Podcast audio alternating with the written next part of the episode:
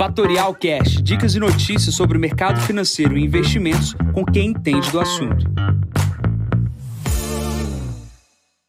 Bom dia, Jansen Costa, assessor de investimentos da Fatorial. Vamos para mais visão de mercado. Hoje é o número 419. Hoje é dia 15 de dezembro, 7h20 da manhã. Mercados no aguardo da decisão do Fed que acontece na parte da tarde, começando aqui pela China, poucas notícias vindas do, uh, do país, minério de ferro caindo 2,19%.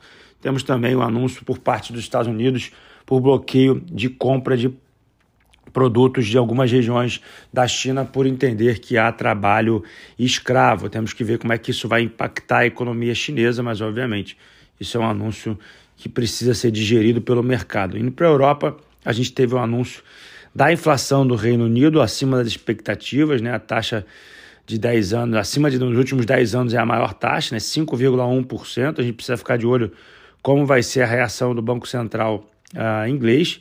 É, e a gente também tem no anúncio aqui na Europa a Itália permanecendo em estado de emergência até março de 2022. Pulando aqui para os Estados Unidos, hoje a decisão do Fed é uma das mais importantes da semana. A gente está num ciclo de decisão de política monetária e também de anúncios por parte dos bancos centrais. O Brasil está na frente disso, né? já, já fez o processo e também já aumentou os juros, mas a expectativa hoje é que o Fed, por parte aí, uh, de grande parte da imprensa e dos analistas, que seja mais duro uh, com a decisão da retirada dos estímulos para o Covid, né? E, e também comece a subir os juros já no ano que vem. Né? A gente precisa ter atenção, principalmente na fala do, do, do Jerome Powell, que acontece às quatro e meia da tarde, é uma reação menos agressiva que o mercado espera.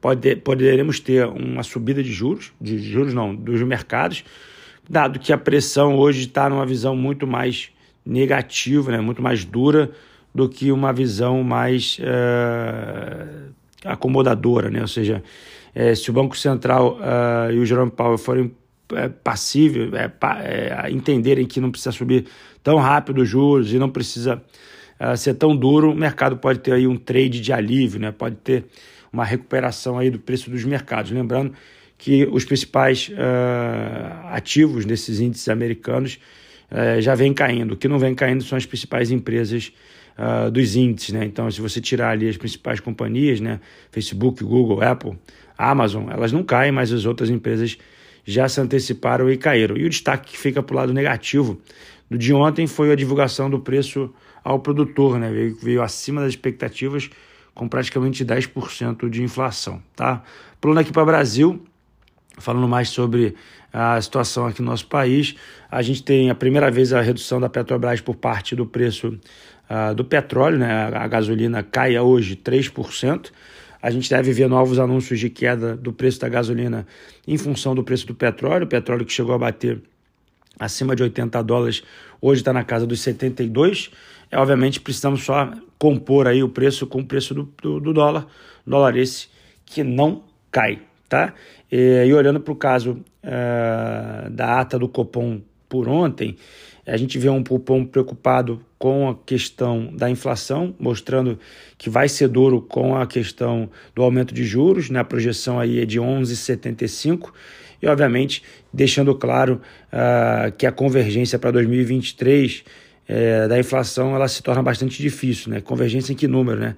3,23% de inflação. Mercado trabalha aí para uma inflação de curto prazo é, no, no, na, no IPCA é, na casa dos 5, 5,5 aí pelos títulos que estão sendo precificados pela inflação implícita. Então a curva de juros uh, que o Banco Central projeta é 11,75 uh, agora para a próxima reunião. É, e a gente tem uma redução para 11,25 no final do ano que vem e depois chega no 23 na casa dos on, nos 8%. Tá? Notícias também dos jornais de hoje, muito esparsas, nada relevante, nenhuma operação de M&A que chame atenção. É, então a gente encerra as principais informações por aqui. Pulando para a agenda, 9 horas da manhã, IBCBR, né, que é a proxy aí do nosso PIB, que será divulgado. 10h30, vendas do varejo nos Estados Unidos. Às 14 horas, a gente tem a decisão por parte do TCU lá da privatização da Eletrobras. Às 16 horas a gente tem o um anúncio da taxa lá do Fed e também temos um evento que o Bolsonaro vai participar aqui no Rio, no Rio não, no Brasil. E às 16h30 temos a fala do Jerome Powell, né? Atenção para este horário. Lembrando que hoje é vencimento de opções de índice no final do dia e também temos vencimento de opções na sexta-feira, né? Então é importante a gente ficar de olho para esse processo. É, nesse momento, o S&P opera no 0 a 0, 4.635 pontos. O VIX está na casa dos 21 pontos. O petróleo operando na casa dos 72 dólares. E o Bitcoin, que ontem caía, hoje sobe 48.498 dólares, 3,52%. Bom, vou ficando por aqui, desejando a todos uma ótima quarta-feira. Encontro vocês amanhã para mais um podcast da Fatorial.